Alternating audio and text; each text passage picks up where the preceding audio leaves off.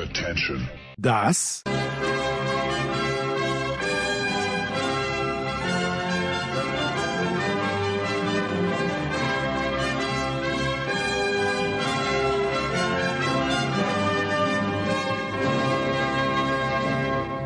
ist Euro Fast Daily auf Sportradio 360.de. Die gnadenlose, wiewohl faktenfreie Analyse der Pandemie europäischen Fußballsause 2021. The striker who rarely scores has scored maybe the biggest goal in the history of the Portugal national team. Wer legt die meisten Flugkilometer zurück? In welchem Stadion gibt es die schnellsten Corona-Tests? Und wo findet eigentlich das Endspiel statt?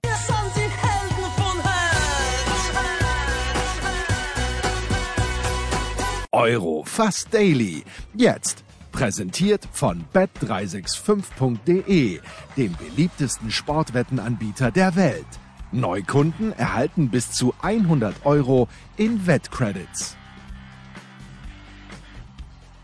Ja, endlich mal eine Verlängerung in den Abendspielen, wie ich es mir immer und gerne wünsche, als alter Mann von über 50 Jahren, der ganz dringend seine, seine Bettstunden braucht. Äh, Toni Tomic versteht mich, weil auch er ist Familienvater. Schönen guten Abend, lieber Toni.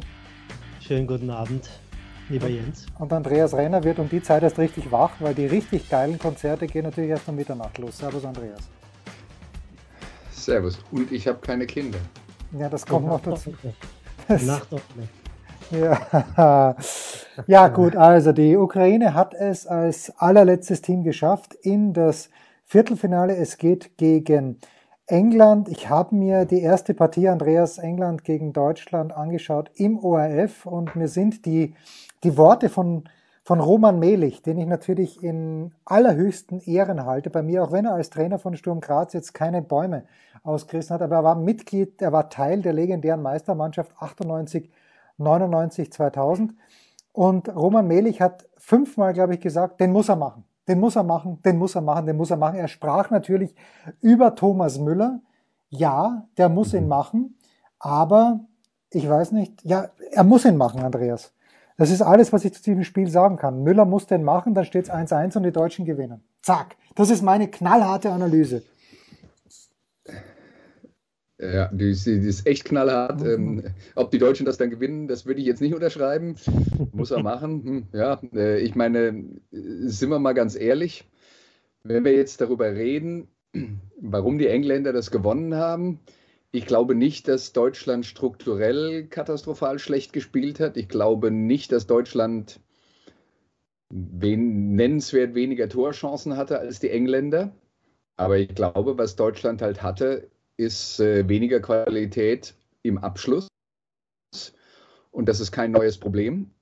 Jetzt will ich nicht sagen, dass die Leute, die in der Offensive für Deutschland bei diesem Turnier dabei waren, nicht die richtigen sind, weil das sind halt die, die wir haben. Aber Werner, Nabri, ähm, für Müller gilt das sicher nicht, Harvards äh, aber eben auch äh, zum, äh, zum gewissen Grad. Die haben alle keine sensationell gute Saisons gespielt und jetzt mal von Harvards abgesehen, haben sie auch alle keine guten Europameisterschaften gespielt. Was die Thomas Müller-Geschichte jetzt im Speziellen angeht, wir wissen alle, dass der äh, dass der seine Qualitäten hat. Ich hätte, also ich würde aber jetzt dann trotzdem sagen, nachdem Spiel, nicht nur nach dem Spiel heute, sondern nach allem, was wir bei diesem Turnier gesehen haben, dass diese Rückholaktion, dass jetzt Hummels und Müller kommen und die Nationalmannschaft retten und äh, in eine glorreiche Zukunft führen, das würde ich jetzt mal als Flop ansehen, weil ich fand, dass beide nicht so gut waren, dass sie der Mannschaft ernsthaft weitergeholfen haben. Toni, das ist die Steilvorlage für dich. Nachdem du ja bei der letzten Big Show wahrscheinlich dabei warst, auch mental und, noch meine, und noch meine Worte in Erinnerung hast, äh, indem ich die Mannschaft oder La Mannschaft, wie man sie auch nennt, ähm, schon sehr kritisiert habe nach dem 2 zu 2 gegen Ungarn. Wie du sagst, also es ist für mich eine Steilvorlage ähm, letzten Endes und da kann ich Andreas nur, nur recht geben. Also entweder du rufst äh, die Reform aus und du, du ziehst die Reform durch und äh, du, du spielst den Umbruch komplett bis zum Ende und gibst den jungen Leuten die, das Vertrauen, aber sozusagen ähm, beim letzten oder kurz vorm, vorm Beginn des Turniers ähm, dann zwei Leute zurückzuholen, die du aussortiert hast nach eigenem ähm, Gedanken. Und ähm, einerseits habe ich gesagt, welches Signal sendest du der Mannschaft? Und auf der anderen Seite, klar, wenn es nicht gut geht, dann bist du der Verlierer und im Endeffekt muss er natürlich jetzt die Verantwortung tragen. Aber prinzipiell geht es ja nur darum, klar kann Müller ihn machen und klar kann Müller dann auch von mir aus sein erstes EM-Tor schießen und klar steht es dann 1-1 und wir wissen immer noch nicht, ob Deutschland das Spiel gewinnt. Aber was wir definitiv wissen, dass Deutschland in den katastrophal, also ich, ich, oh, nee, ich sage es anders. Katastrophal mag ich dieses Wort äh, generell nicht, aber einfach schlecht verteidigt hat. Ähm, sieben Tore in vier Spielen zu kassieren, ähm, ich glaube, nur die Slowakei ist schlechter, wenn man es jetzt genau nimmt. Und ähm, wie die Tore entstanden sind, also wenn man da jetzt dann auch den, den Abwehrchef äh, ähm, ähm, Mats hernimmt, dann ist er nicht unbeteiligt gewesen an, an gewissen Toren. Und ich meine letztendlich, dass in dem heutigen Spiel sicherlich, es, im Fußball gibt es immer Details, die Spiele entscheiden. Und klar kannst du natürlich auch 1-0 in Führung gehen. Und gerade in so einem, so einem Spiel wie heute, wenn du 1-0 in Führung gehst, spielst dir in die Karten. Aber Löw hat ja eine gewisse Kaltschnäuzigkeit und eine, ähm, eine gewisse Cleverness eingefordert und die hatte Deutschland im Abschluss heute nicht.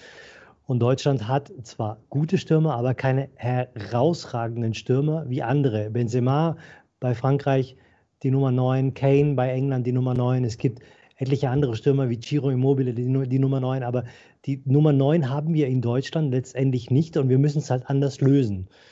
Und ähm, deswegen kann ich Andreas nur beipflichten, zu sagen, die Rückholaktion war ein falsches Signal.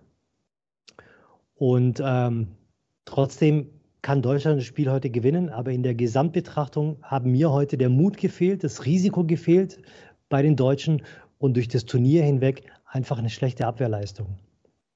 Aber, Andreas, das ist Steilvorlage für mich. Die Engländer, Heimmannschaft, äh, volles Haus, so gut wie keine deutschen Fans da, aus bekannten Gründen, was wahrscheinlich eher eine gute Sache war, wenn man mal das Ganze global betrachtet. Aber der Fußball, den die Engländer gespielt haben, der hat mir auch nicht gefallen. Die sind jetzt zwar belohnt worden, äh, das ist das eine, wo du bitte gerne gleich Stellung nehmen kannst. Und dann hat äh, Bastian Schweinsteiger danach, und hat es glaube ich in der Halbzeit schon gesagt, ja, wir haben nicht solche, also die Deutschen haben nicht solche Leute wie äh, wie Raheem Sterling. Und da denke ich mir, naja, äh, okay, erstens, Sterling hat jetzt auch nicht so eine überragende Saison gespielt, außer ich habe was übersehen. Und zweitens, äh, Sané ist für mich genau der Spieler, der Sterling sein kann. Die, das sind meine zwei Thesen. Also ich, ich, ich finde, ja, also ich finde von, von, von der Qualität her würde ich dir, also von, vom grundsätzlichen Level der Qualität her würde ich dir zustimmen. Sané und Sterling sind aus meiner Sicht schon sehr unterschiedliche Spieler. Ähm, aber ähm, äh, trotzdem ist ja auch, wenn wir jetzt feststellen, und das hat Toni gesagt, das habe ich jetzt ja auch gesagt, dass die deutschen Offensivspieler ihre, ihr Leistungsvermögen nicht abgerufen haben. Und äh, das heißt nicht, dass es falsch ist, mit diesen Spielern den, den, den, Weg zusammenzugehen. Die haben kein gutes Turnier gespielt, aber wir brauchen Nabri, wir brauchen Sané, wir brauchen Werner, weil das ist halt nun mal die Zukunft und machen wir uns nichts vor viel Besseres kommt da auch nicht nach. Also ähm, wenn die es nicht machen, wird es niemand machen. Und dann ist das halt die Realität. Das kann auch durchaus passieren. Aber das sind die Leute, die diesen, äh, die, diesen Weg gehen müssen. Und ich habe insofern ein Problem damit, als wenn äh, Leroy Sané, der jetzt äh, tatsächlich ein schwieriges Turnier hat, wenn der jetzt äh, von, von, von der deutschen Öffentlichkeit quasi komplett in den Senkel gestellt wird, als wäre es ein äh, äh, absoluter Vollidiot und könnte überhaupt nicht Fußball spielen also wenn, wenn, das die wenn das die Wahrheit ist, dann sieht die Zukunft ziemlich trüb aus für uns. Denn darüber muss man sich äh, absolut, äh, absolut im Klaren sein. Und ich würde auch nochmal betonen, was äh, Toni gesagt hat, weil wir haben auch ja vor dem Turnier darüber geredet, was sind denn so die Aufgaben für die deutsche Mannschaft. Und Konterabsicherung in der Verteidigung war das Erste, worüber wir geredet haben. Das war ein Problem in den letzten Jahren. Das ist, ist, ist es immer noch. Und äh, ja, mit sieben Gegentoren ähm, kommt, kommt man nicht weit und mit, äh, mit äh, einem Sieg, einem Unentschieden und zwei Niederlagen eben auch nicht. Und Jens, du sagst, die Engländer haben dich nicht begeistert. Die Wahrheit ist, wenn man ganz ehrlich ist und sich die Turniersieger der letzten 10, 15 Jahre anschaut, die haben ganz, ganz selten begeisternden Fußball gespielt. Und was England kann, ist das, was wir nicht können. Die haben nämlich jetzt viermal hintereinander zu Null gespielt. Und damit kommt man weit.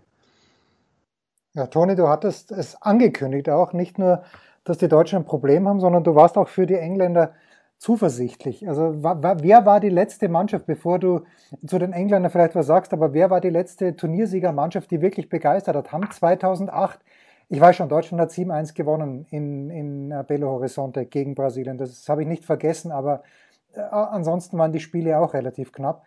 Aber waren 2008 die Spanier, haben die durchwegs durchs Turnier begeistert? Ich kann mich gar nicht erinnern, Toni. Ja, das ist natürlich jetzt eine gute Frage. Da müsste man jetzt äh, nochmal. Man den, müsste den, Thomas Wagner sein. Den mentalen äh, Almanach nochmal aufschlagen, absolut. Ähm, jetzt mal so im Schnelldurchlauf würde ich sagen, ja, 2000, aber wir, du sprichst ja natürlich gerade von einer Ära, in der Spanien generell den großen Fußball gespielt hat. Ne? 2008 waren ja so, war ja so der Beginn. Ähm, da war, kann man so schon sagen, der Höhepunkt war 2010 mit, der Weltmeisterschafts-, ähm, mit dem Weltmeisterschaftssieg und dann 2012 nochmal einen nachgelegt. Du hast ja, Thomas hat es ja selbst gesagt, ne, im letzten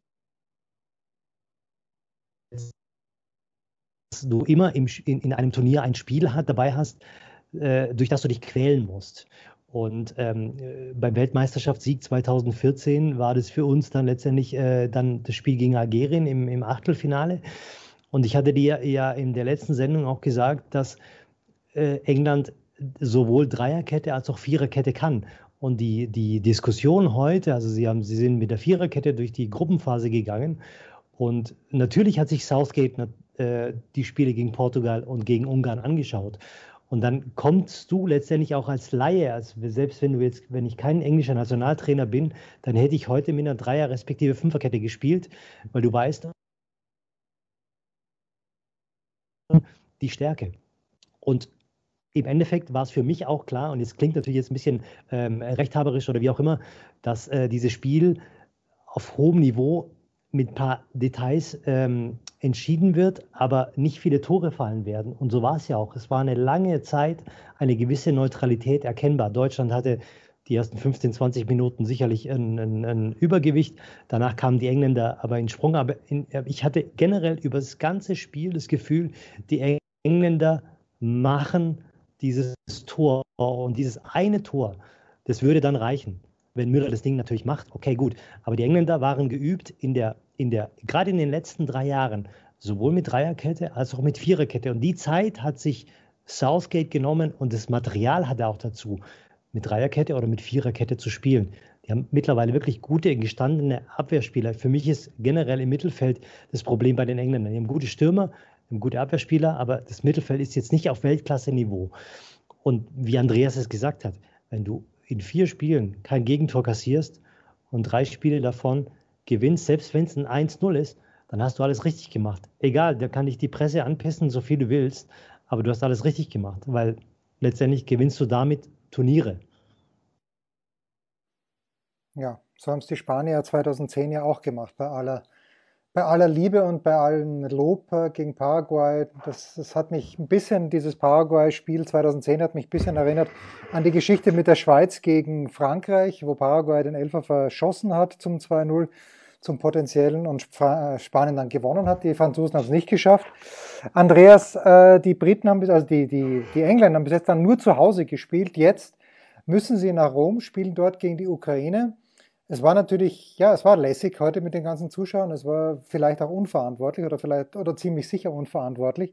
Antizipierst du, ähm, ja, was, was siehst du denn voraus? Die Ukraine hat das jetzt ganz, ganz spät gewonnen gegen Schweden, aber frisch, da sind am Ende sind nur noch Leute auf dem Feld herumgelegen. Also die Engländer gehen da für mich schon als klarer Favorit in dieses Viertelfinale. Ja, und zwar unabhängig von wer, wer sich dann da jetzt noch kurzfristig verletzt hat. Also, dass die Engländer natürlich äh, individuell klar besser besetzt sind als die Ukraine, äh, ist keine Frage. Und ich denke auch, äh, wenn wir uns das Spiel Ukraine gegen Schweden anschauen, wenn es den Platzverweis gegen die Schweden nicht gegeben, äh, dann glaube ich nicht, dass die Ukrainer das gewonnen hätten. Also das so realistisch äh, wird man wahrscheinlich auch in der Ukraine sein. Äh, das, das kam, da kam halt einiges dann zusammen. Ähm, sie haben ja zwischendurch auch äh, mehrfach Glück gehabt, gerade bei den Abschlüssen von, von Emil Forsberg. Ähm, aber auf der anderen Seite, so eine Mannschaft muss man halt auch erstmal knacken und das wird dann die nächste Aufgabe für die Engländer sein. Und bei allem, was wir jetzt über die englische Defensive gesagt haben, was halt auch ein Teil der Wahrheit ist, wenn sie gewinnen, gewinnen sie knapp. Und das heute war ja für englische Verhältnisse äh, quasi, schon ein Kantersieg. Äh, wenn man aber die lauter knappe Spiele bestreitet, dann können halt auch ein, zwei Situationen mal den Unterschied machen. Und was ich jetzt aus englischer Sicht übrigens äh, heute tatsächlich bemerkenswert fand, ist, ich hätte vorher nicht gedacht, dass sie so viel anbieten für Deutschland. Ich denke, da waren schon eine ganze Reihe von Situationen da, wo auf einmal auch äh, aus dem Mittelfeld die Pässe in die Tiefe gespielt wurden, wo Timo Werner Abschlusssituationen hat, wo Kai Havertz Lücken hatte. Äh, die Situation von Thomas Müller haben wir angesprochen. Äh, das war jetzt dann tatsächlich von den Engländern gar nicht so gut verteidigt, wie ich das von ihnen erwartet hätte. Trotzdem sind sie halt mit ein bisschen Glück davongekommen, die, aber die Optionen waren da. Das sollten sie sich halt gegen die Ukraine lieber nicht nochmal leisten, weil vielleicht haben die dann halt einen, der das Tor trifft. Ja, Toni, um äh, auf dieses Spiel mal ganz kurz noch einzugehen. Die rote Karte für Danielson war es, glaube ich, äh, im ersten Moment, ja, hm, habe ich mich gefragt, warum gibt er überhaupt die gelbe Karte? War ja Ball gespielt. Dann sieht man natürlich, dass er ihm ganz brutal sicherlich unabsichtlich ins Knie reinfährt. Lutz Wagner sagt, äh, kann man geben, soll man sogar geben, weil er die, das Risiko in Kauf nimmt und dann muss es auch tragen, glaube ich, so hat er es wörtlich gesagt.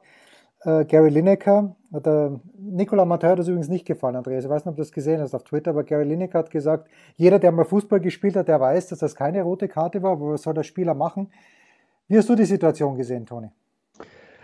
Ja, also äh, die, die, die Begründung von Lutz Wagner ähm, leuchtet ein. Ich habe selbst Fußball gespielt und der erste Reflex von mir war, das kann nie und nimmer eine rote Karte sein. Aber die, die Begründung letztendlich liefert natürlich schon auch Argumente zu sagen, ja, nach den heutigen Regeln, wenn der Fuß dermaßen ausgestreckt ist und wenn du wirklich eine Verletzung dann in Kauf nimmst eines äh, Gegenspielers, dann ist eine rote Karte vertretbar. Ich sage nicht, es ist eine muss-rote Karte, aber es ist eine rote Karte, die vertretbar ist nach den heutigen Regeln. Und Regeln haben sich im Fußball in den letzten Jahren generell sehr stark verändert. Und ich bin da auch bei Gary Lineker. Also ich glaube nicht, dass in der Premier League so eine Aktion eine rote Karte gegeben hätte.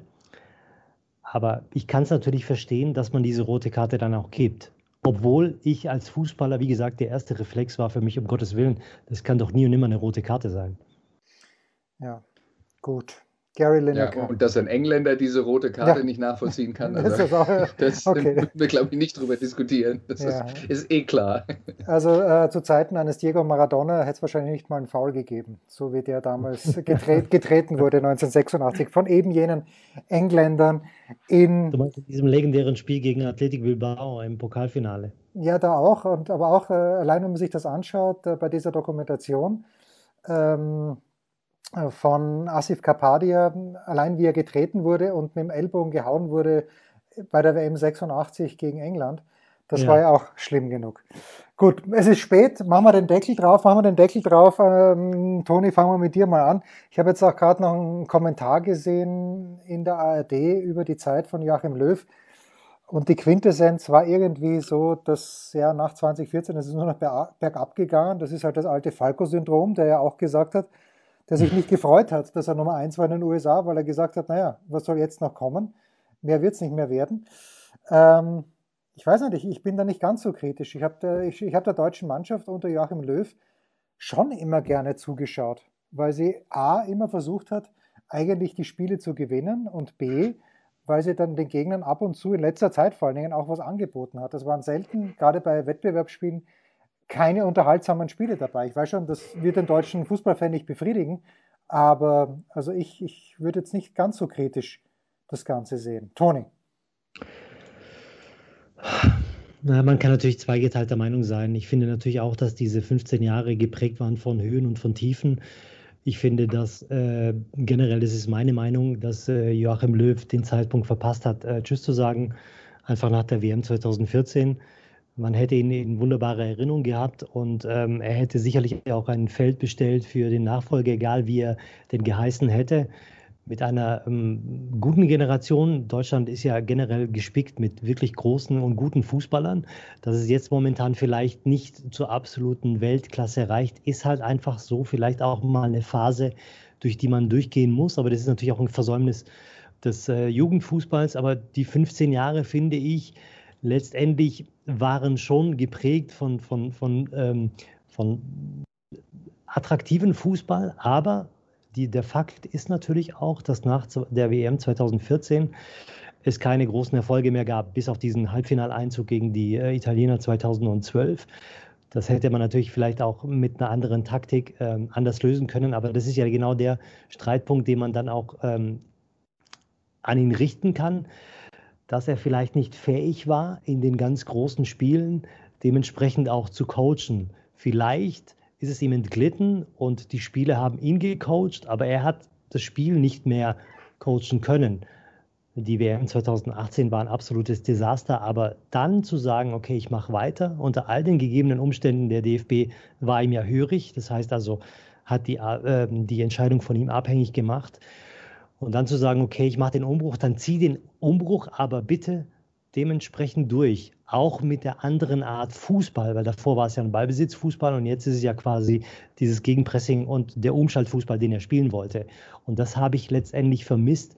Das war eine, eine, so, eine, so eine Mogelpackung von beidem da drin. Und äh, das war jetzt dann auch für mich kein Profil mehr, das er der Mannschaft gegeben hat. Andreas, ich habe absichtlich Toni als Ersten gefragt, weil ich weiß, dass du die ganze, die ganze Ära Löw wahrscheinlich ein kleines bisschen positiver siehst. Ja, also Toni hat von äh, vielen Höhen und äh, Tiefen gesprochen. Also lässt sich natürlich jetzt nicht äh, äh, wegdiskutieren, dass die letzten beiden Turniere nicht erfolgreich waren. Aber davon abgesehen habe ich eigentlich nicht viel mehr als Höhen gesehen, weil jedes Mal, wenn man äh, im Halbfinale beim großen Turnier ist oder diverse äh, Finals dann auch noch erreicht, dann ist nicht so viel Basis da, um, um zu kritisieren. Aber ich glaube, was man jetzt als allererstes mal in den Vordergrund stellen muss, und das ist das für mich, was bleiben wird. Die deutsche Fußballnationalmannschaft hat unter Joachim Löw für einen Zeitraum von etwa zehn Jahren mit den attraktivsten Fußball auf der Welt gespielt. Und das hat man vorher noch nie über eine deutsche Fußballnationalmannschaft sagen können. Das muss man einfach mal in den Mittelpunkt stellen aus meiner Sicht ist das, was für mich bleibt. Das Niveau war unglaublich hoch und sehr konstant. Ähm, und das hat er geschafft und er hat es geschafft mit unterschiedlichen Herangehensweisen, weil wir waren 2006 eine Kontermannschaft, das hat Löw übernommen bis 2010, hat dann gesagt, okay, mit der Art und Weise werden wir Spanien nie schlagen, also müssen wir selber ein bisschen besser mit Ballbesitz sein. Dann gab es äh, die, äh, ähm, die, das Problem äh, im, in, bei der EM 2012. Daraus hat Löw dann für die Weltmeisterschaft 2014 eben auch nochmal die Konsequenz gezogen, sozusagen Southgate-Fußball gespielt. Das heißt tatsächlich wesentlich mehr auf Wert auf Standardsituationen und äh, und Defensive gelegt, als das vorher der Fall war. Also Joachim Löw ist auch ein Trainer. Das ist das, was mich so ein bisschen ärgert, so in, den, in, in der Rezeption von dem, was man jetzt so im Nachhinein hört. Äh, da wird ihm den Vorwurf äh, gemacht, er, er, sei unflexibel und äh, hätte immer nur den gleichen Stiefel spielen lassen und sowas. Also über die, die gesamte Amtszeit, die er im Amt war, lässt sich das definitiv nicht sagen. Ich würde sogar sogar weit gehen zu sagen, zeig mir mal einen Trainer, der seine Spielweise über diesen, über einen Zeitraum wie diesen so drastisch mehrfach umgestellt hat, inklusive der Idee, äh, nach der äh, äh WM 2018 wieder umzustellen, weil auch das Spielermaterial eher für Konterfußball geeignet ist. Die Idee war richtig. Ich bin übrigens bei Toni. Ähm, aus meiner Sicht war es eben auch der Fehler, dass, man, dass er sich vor allen Dingen durch den öffentlichen Druck hat äh, dazu hinreißen lassen, von dem ursprünglichen Ansatz wegzugehen. Das hat der Mannschaft, ich glaube, das kann man jetzt im Nachhinein sagen, kein Deut geholfen. Ich glaube nicht, dass sie schlechter abgeschnitten hätte, wenn, äh, wenn Müller und Hummels da, äh, daheim geblieben wären. Aber äh, unterm Strich ist die Ära Löw für mich ein großer Erfolg und ich ärgere mich ehrlich gesagt darüber. Ich, hab, ich weiß nicht, ob das war, das war, äh, äh das war, äh, was du gesehen hast, äh, Jens, der, der, Kommentar der AD von dem Kollegen vom, äh, ich glaube, vom Hessischen Rundfunk. Kann ich nur den Kopf schütteln. Also, sorry, tut mir leid. Ich, ich habe auch, ich habe in dieser Situation auch ein Wort zum Fernseher gesagt, was ich jetzt hier an dieser Stelle nicht wiederholen werde. Ja, ich dachte mir es auch. Zum Fernseher und dem Herrn, der da gerade seinen Senf abgegeben hat. Toni. Darf ich da ganz kurz noch einhaken? Ich finde ja, wenn man jetzt über die gesamte Geschichte geht, also die, zumindest die neuere Geschichte, in der Andreas und ich jetzt äh, auf der Welt waren, hat ja Deutschland wirklich ähm, in drei Phasen große Nationalmannschaften. Das war die 70er-Generation, die 72, 74 dann äh, Turniere gewonnen hat, 76 im, Elfmeterschießen äh, in Belgrad verlieren. Kannst du verlieren, natürlich. Auf blöd nimmst du das Turnier mit.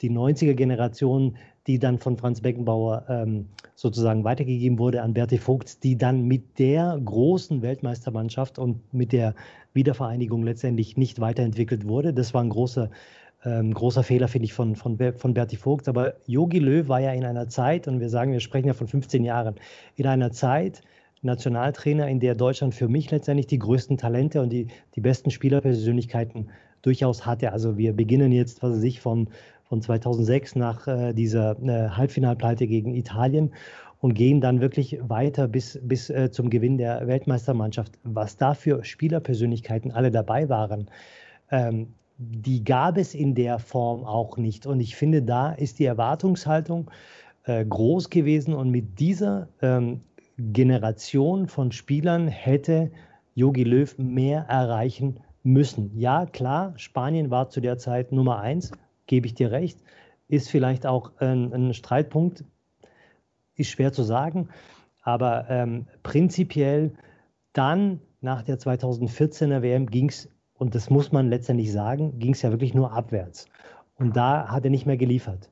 Das ist jetzt das Einzige, was ich jetzt nochmal dazu erwähnen wollte, ähm, ohne ihm abzusprechen, dass er erfolgreichen Fußball spielen lassen hat. Ja, das ist ja, Jens hat es ja vorhin schon gesagt, das ist halt das Problem, wenn du Weltmeister warst, wird es halt ein bisschen schwer, äh, von, von dort aus, dass es nicht abwärts geht. Ne? Also das, äh, das ist dann halt schon, äh, das ist dann halt schon so ein bisschen äh, der Haken dabei. Und 2016 war die deutsche Mannschaft ja immer noch im Halbfinale. Ja, also was. Äh, wir haben 98 und 2000 das Turnier äh, gewonnen und die Spanier haben ja auch drei Turniere in Folge gewo äh, gewonnen. Also wir sprechen wirklich von einem ganz, ganz hohen Niveau. Und ich finde, mit der Generation musst du dann, wenn du Weltmeister wirst, dann auch nochmal eine Europameisterschaft gewinnen oder vielleicht nochmal ein anderes Weltmeisterschaftsturnier ziehen. Ich finde, die Deutschen hatten wirklich großartige Fußballer in ihren Reihen. Aber das hat er halt einfach nicht geschafft. Und das musst du dann letztendlich den Spaniern und den Franzosen lassen, mit den goldenen, großen Generationen dann wirklich die Turniere gewonnen zu haben. Back-to-back meine ich jetzt. Ja. Also ich, ich will dir nicht grundsätzlich widersprechen. Ich würde aber schon auch sagen, das, was Spanien hatte von 2008 äh, bis 2012, ist aus meiner Sicht die beste Fußballnationalmannschaft, die ich jemals gesehen habe. Und da ist es aus meiner Sicht keine Schande, bei denen nur öfter mal der Zweitbeste gewesen zu sein. Ach, Andreas, du rührst den offenen Wunden. Also ich glaube übrigens, dass die Spanier dieses Turnier gewinnen können.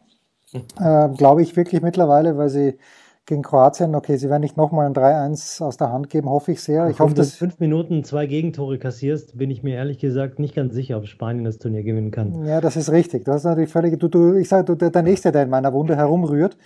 Aber äh, das ist ein ganz anderes Thema. Ich, ich vermisse Andres Iniesta, den Andres Iniesta in Hochform dermaßen.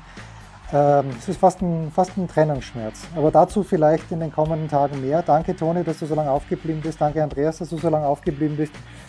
Äh, wir machen jetzt mal äh, eh nicht so lange Pause, weil am Freitag geht es ja schon wieder weiter und dann hören wir uns in der einen oder anderen Besetzung ganz sicher wieder. Danke, Bursch. Das war Euro Fast Daily auf Sportradio 360.de. Präsentiert von bet365.de, dem beliebtesten Sportwettenanbieter der Welt. Neukunden erhalten bis zu 100 Euro in Wettcredits. Versäumt nicht unsere Big Show, jeden Donnerstag neu. Oder unsere Dailies zu Gott und der Fußballwelt. Und ab September gehen wir natürlich wieder in die Football Huddle